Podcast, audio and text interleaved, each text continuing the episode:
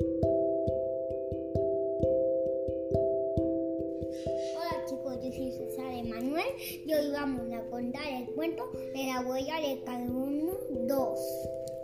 El día de ayer, Juanito hizo un nuevo amigo en el área de juegos.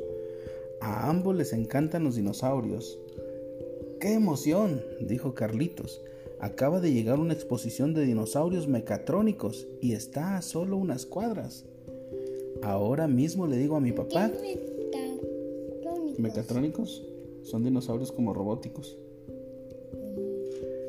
Y está solo unas cuadras. Ahora mismo le digo a mi papá que nos lleve en su automóvil.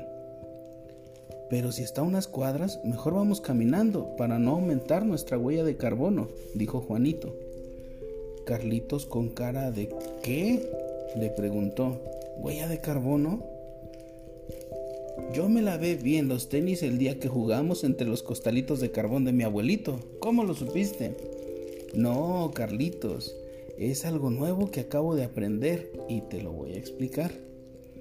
Tu huella de carbono se incrementa viajando en avión, mientras alzaba su mirada recordando aquel viaje reciente en avión tan divertido. También cuando cambias tu guardarropa frecuentemente, cuando utilizas el automóvil para distancias cortas, o sea, todas aquellas actividades con las que produzcamos más gases de efecto invernadero y aumente el calentamiento global. Oh, del calentamiento global sí he escuchado y lo hemos aprendido en la escuela, dijo Carlitos. Ambos acordaron que procurarán no aumentar su huella de carbono con las siguientes acciones. Apagar aparatos y luces que no necesiten en casa. Reducir basura, reutilizar materiales y reciclar todo lo que se pueda. Utilizar más el transporte público y menos el automóvil.